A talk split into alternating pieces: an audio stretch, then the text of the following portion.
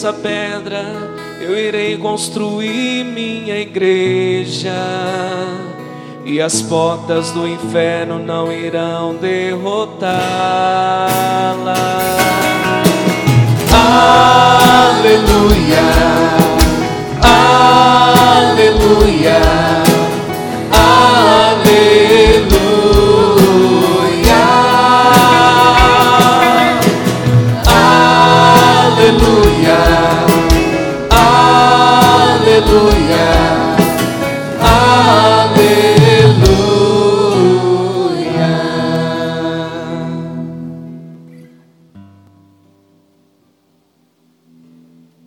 O Senhor esteja convosco. Ele está no meio de nós. Anúncio do Evangelho de Jesus Cristo segundo Mateus. Glória a vós, Senhor.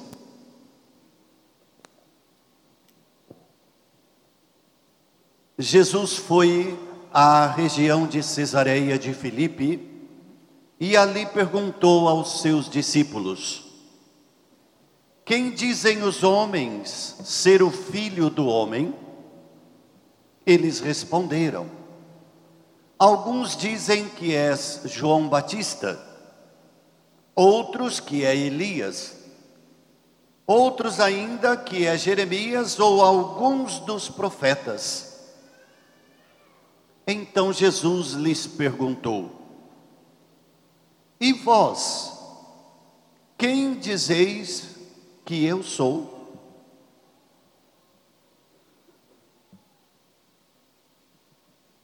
Simão Pedro respondeu: Tu és o Messias, o Filho do Deus vivo. Respondendo, Jesus lhe disse: Feliz és tu, Simão, filho de Jonas, porque não foi um ser humano que te revelou isso, mas o meu Pai que está nos céus. Por isso eu te digo que tu és Pedro, e sobre esta pedra eu construirei a minha igreja, e o poder do inferno nunca poderá vencê-la. Eu te darei as chaves do reino dos céus. Tudo que tu ligares na terra será ligado no céu. Tudo o que tu desligares na terra será desligado nos céus.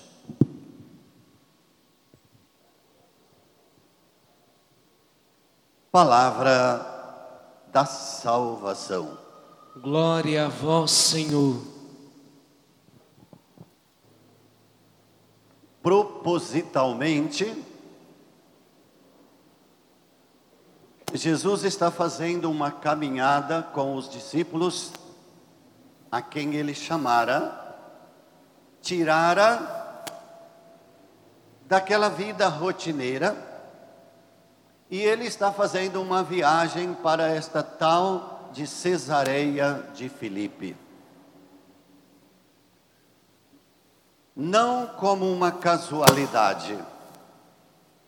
Jesus sabia o que estava fazendo.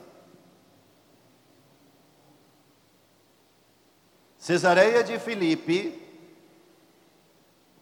ainda, segundo os historiadores, é até hoje, era um dos lugares mais ricos de então. Os faraós, os grandes, iam ali naquela região construir os seus palácios, as suas mansões de então. Ali era o lugar de toda a riqueza. Os maiores e os melhores mananciais de água estavam ali. Tudo produzia, era fonte de riqueza. Mas geralmente, onde tem a fonte da riqueza, começa a surgir as bagunças sociais.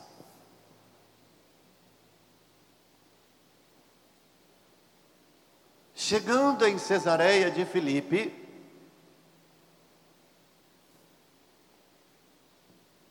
ele faz-lhes esta pergunta: Quem dizem os homens que eu sou?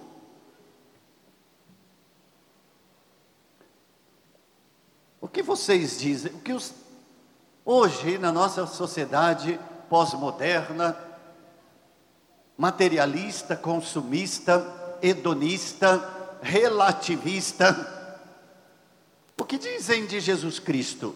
Quem é Jesus Cristo hoje no mundo, na sociedade? Ali aonde você vive e convive, na sua escola, quem é Jesus Cristo? Na sua família, quem ele é? Ele significa alguma coisa? O que você ouve falar de Jesus Cristo? No seu hall de amigos, no seu grupo de WhatsApp, ou Facebook, ou Instagram, o que vocês falam, o que se fala por aí? Quem é esse cara? Você usa o celular para falar quem é Jesus Cristo?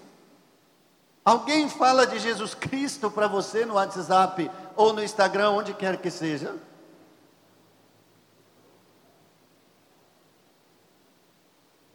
Aí Jesus restringe a pergunta: E você? Diz o que de mim? No seu coração, quem sou eu?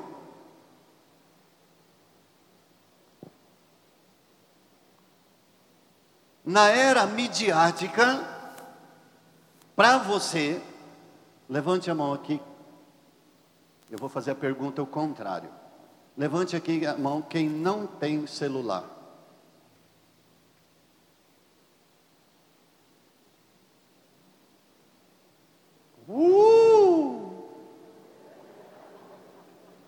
Dê esse gritinho comigo. Uh! Viva o celular.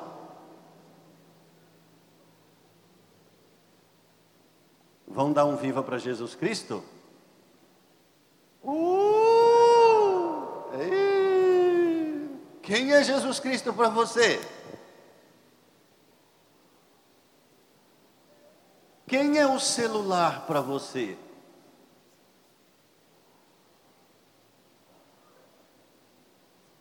Levante a mão quem veio para esse retiro e deixou o celular em casa.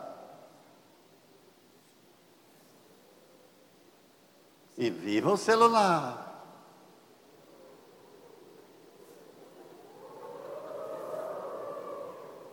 Até no final da missa vocês estarão perfeitos.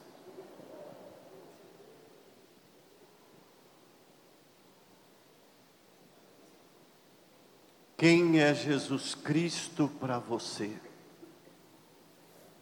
Esse cara significa alguma coisa na tua vida? A mais que o celular. Significou até hoje.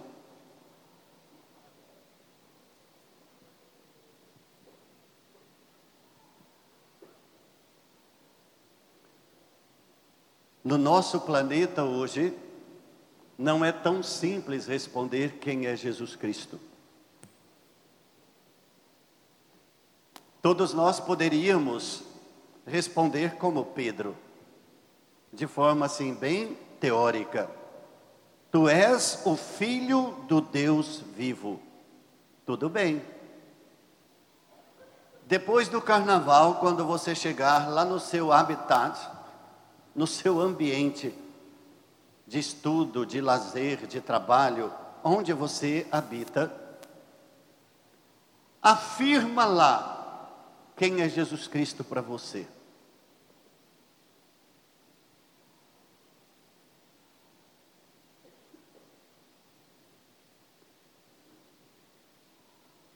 Quando eu, comecei a responder na minha vida quem era Jesus Cristo para mim, eu tinha uma namorada de mais ou menos nove ou dez meses de namoro. Quando eu falei na minha empresa onde eu trabalhava, eu fui conversar com o chefe no começo do ano, porque no final do ano eu iria para o seminário. Então eu fui conversar, talvez ele fazia, faria os acertos né, comigo e tal, que eu iria precisar para o seminário e tudo mais. Não, primeiro eu falei se, eu, se eles fariam um acerto, e depois ele perguntou, eu estava meio sem jeito de falar, que eu estava largando o emprego para ir para o seminário.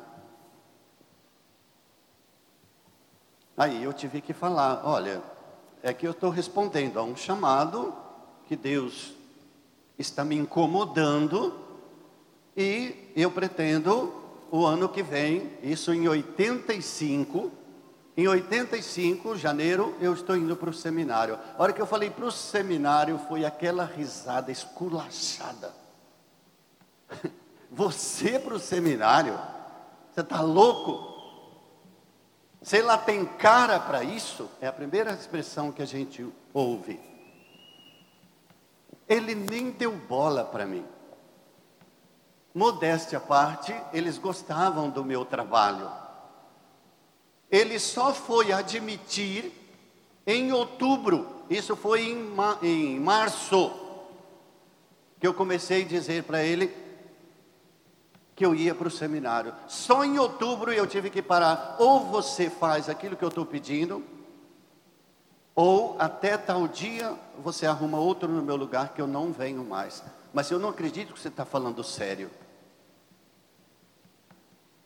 Eu não acredito.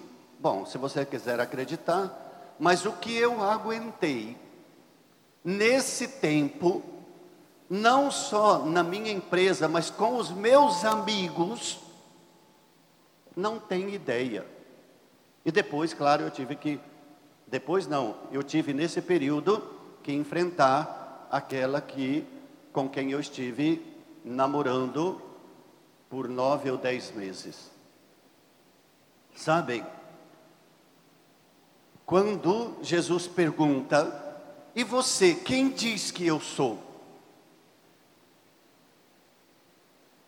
Não é simplesmente responder, tu és o Messias. É eu viver é eu dizer com o meu comportamento. Sabe o que, que nos falta hoje? Eu ouso dizer, em praticamente todos os lugares, disciplina. Hoje, nessa falsa ideia do que é liberdade, e o filho pródigo nos ensinou muito bem isso, liberdade sem negativas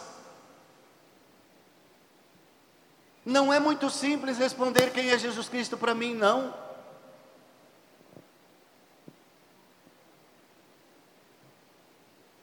Porque eu preciso ter muita coragem, ousadia. Porque dizer quem é Jesus Cristo para mim, eu preciso acreditar e viver os valores da vida. O primeiro deles, vocês já sabem qual eu vou falar. É a minha família. É dizer para o mundo: eu tenho uma família. Pode não ser a melhor. Dom Diógenes já dizia, lá também na época dele, nós não nascemos de um pé de couve, nós não viemos do nada. Eu tenho um pai e uma mãe se eu convivo com eles ou não, se eles estão vivos ou não, se estão presos, não importa aonde, por que estão, eu tenho um pai, eu tenho uma mãe. E eu estou aqui hoje por quê? Porque eu sou chamado, e você, a responder quem é Jesus Cristo, para que tudo isso na minha vida tenha sentido. Porque em cada esquina tem traficante dizendo o que significa a droga, por exemplo. Talvez ali nós saibamos responder o que é a droga. O que é o sexo? O que é a pornografia? O que é o WhatsApp? O que é o consumismo? é provável que nós, na prática, saibamos responder toda essa porcariada. Por que digo porcariada? Pelo mau uso que se faz de tudo, quando não tenho Jesus Cristo para mim. Primeiro mandamento. Força, primeiro mandamento. Isso, aonde ele está no seu coração? Diz para si mesmo: amar a Deus sobre todas as coisas. Então foi por acaso, é por acaso que você está aqui? Uh -uh. Ele foi maior do que todas essas aventuras que o mundo lhe oferece ali fora. Ele venceu. Agora eu preciso dizer para ele nesse retiro: Tu és o filho do Deus vivo, aquele através do qual e pelo qual a minha vida faz sentido. O meu pai faz sentido, a minha mãe, a minha história, a minha escola a minha sexualidade, o meu namoro. Quem namora aqui? Levante a mão.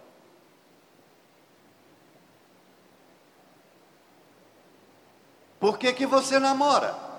Não responda.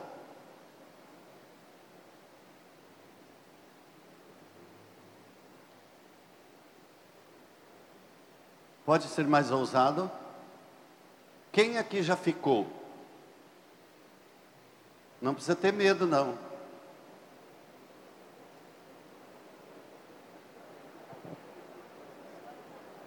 Alguém já ficou? Eu não fiquei, tá bom? Só levantei a mão para vocês. Ter coragem.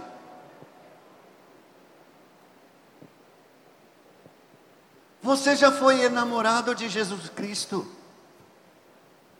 Você reza todos os dias, todos os dias você fala com Ele. Você fala da sua vida para Ele. Você o paquera. Você diz para Ele do que você gosta e daquilo que você não gosta. Você pediu para Ele descobrir a sua vocação. Você já pensou qual é a sua vocação?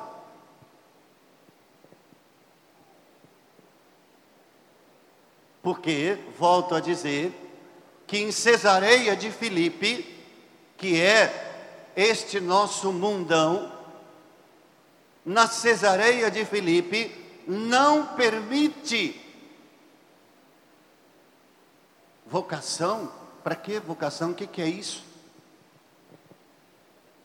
Para quê? O que, que eu vou fazer com vocação? O filho pródigo,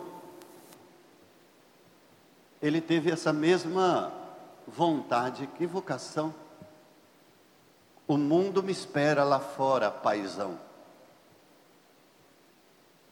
E ele foi. Para que vocação?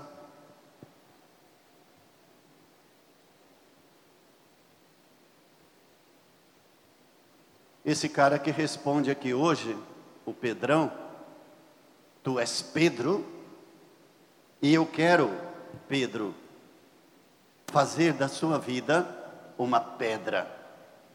Não é pedra no sentido de insensibilidade, de dureza de coração. Pedra no sentido de alicerce. Eu quero fazer do seu coração uma pedra de apoio eu quero fazer do seu coração o meu lugar, o lugar do meu anúncio, o lugar da minha palavra, que é a igreja. E quem era o Pedrão? Exímio pescador. Estava lá à beira do mar da Galileia. Ele, o seu irmão e a sua família, família de pescadores. Deixa tudo e siga-me. E Pedro caminhou um monte de tempo atrás de Jesus, iludido, porque ele não, ainda não tinha percebido exatamente qual era a sua vocação. Qual era a vocação verdadeira de Pedro? Dar a vida, dar a sua vida, como o Mestre a deu por ele. É muito gostoso acompanhar o itinerário de Pedro com Jesus. Pedro quer nos dizer com a sua atitude de vida que ser um vocacionado ou uma vocacionada para Deus é praticamente um martírio. Como eu estava dizendo, o testemunho da minha vocação, não tenha medo de dizer que você é um cristão ou uma cristã, filhos de Deus, e que por causa disso vai assumir os valores da vida. Eu vou dizer um. Acreditar, por exemplo, que a virgindade é um dom, é uma graça. Assume isso. Para você ver os nomes que você vai levar e vai receber. Afirma lá fora, onde você estiver, que você vai à missa todos os domingos. Afirma para todo mundo que você quer ter um namoro cristão ou um namoro santo, como se dizem. Assume uma santidade corporal. Discipline-se olhando no espelho e dizendo para si mesmo diante do espelho: Lalim, sabe quem você é? Lalim sou eu. Sabe quem você é? Olhando e aprontando o dedo para o nariz dele, assim, ó. Sabe quem você é? Você, diz Jesus, você não é qualquer porcaria. Eu te chamei com um amor incondicional. Portanto, você não tem o direito de fazer o que você quiser, por exemplo, com o seu corpo. Ele é meu. Eu preciso dele. O que significa nós termos um corpo? O São João Paulo II escreve aquele livro belíssimo sobre a teologia do corpo. Por que, que Deus nos quer um corpo? Porque nós precisamos ver nós precisamos sentir calor, encontro. Você precisa me ver, saber quem eu sou, eu saber quem você é, para termos esta comunicação do amor, da imagem de Deus. Então ele vai mais dizer: Eu lhe dei um corpo, não foi para prostituir, não foi para você entregá-lo às drogas, não foi para você se entregar às volúpias da vida. Não. Eu sou santo e o meu semelhante, a minha imagem, tem que ser santa. Agora, o mundo prega a santidade aonde?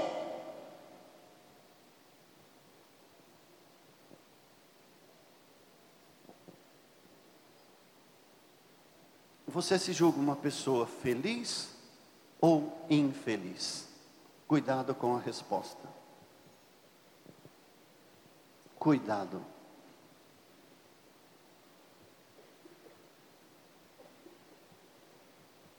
Você gosta de estudar? O que você faz da sua escola?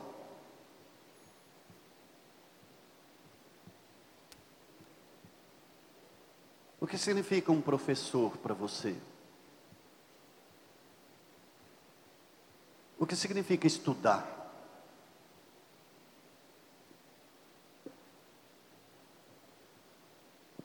Então Jesus vai dizer: Pedro, tu és pedra. E pensa que Pedro aqui agora sou eu e você. Eu te chamei. E, você, e à medida em que você vai respondendo com a vida, Ele vai cumulando-nos de graça, de felicidade verdadeira. A felicidade verdadeira, eu digo para vocês,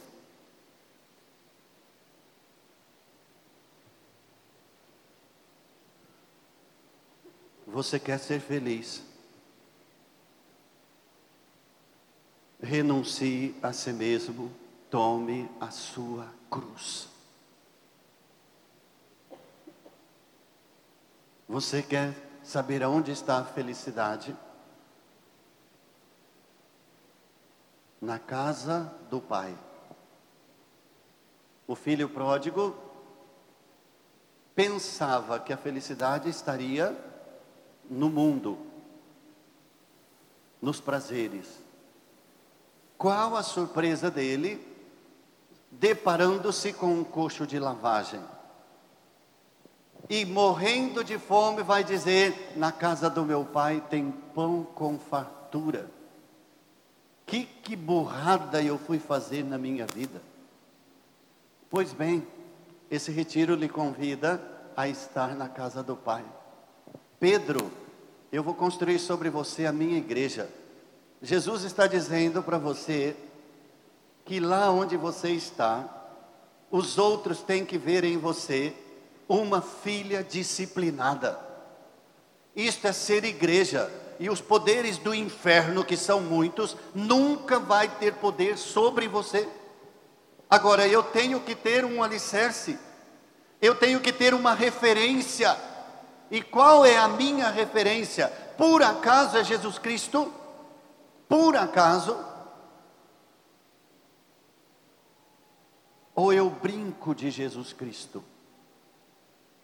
Ou para mim essa figura ou esse nome tanto faz? Depois, se você, ao voltar para a sua rotina, Eu tenho certeza que você vai sempre se lembrar dessa pergunta que Jesus lhe fez hoje. Primeiro, quem dizem os homens que eu sou? Não encontrando resposta, ele vai perguntar para você: e você? Que dizes de mim? A hora que você responder, que ele é o filho do Deus vivo, aí ele vai começando a lhe impor responsabilidade. Cada vez, escutem bem, eu estou acabando por aqui. Todas as vezes, isso acontece na nossa vida até profissional. Querem ver? Se você arruma um emprego e se torna vocacionada naquilo que faz, então você vai fazer bem o seu trabalho. E vai ter alguém que vai estar lhe observando. Ana Rafaela. O que acontece? Por que acontecem nas empresas ou em qualquer lugar o que nós chamamos de promoção? Se ela for promovida, é justamente porque ela foi respondendo com responsabilidade o que lhe tocou fazer. Todo lugar é assim.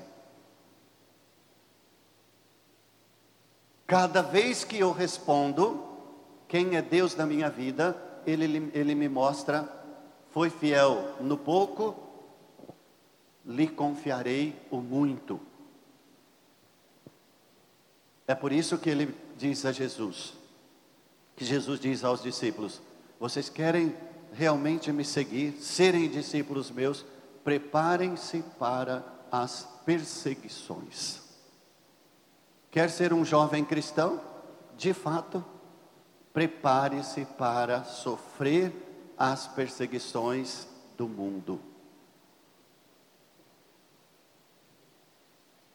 Uma perguntinha básica para terminar. Não precisa nem responder. Responda para si mesmo. Você já pensou de alguma forma, muito que tão distante, se consagrar a Deus de alguma forma?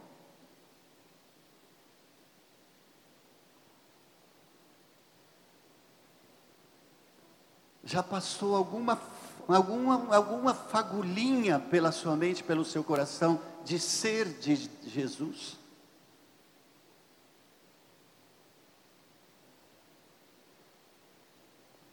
Quando eu fiz essa pergunta, soou meio estranho no seu coração? Eu?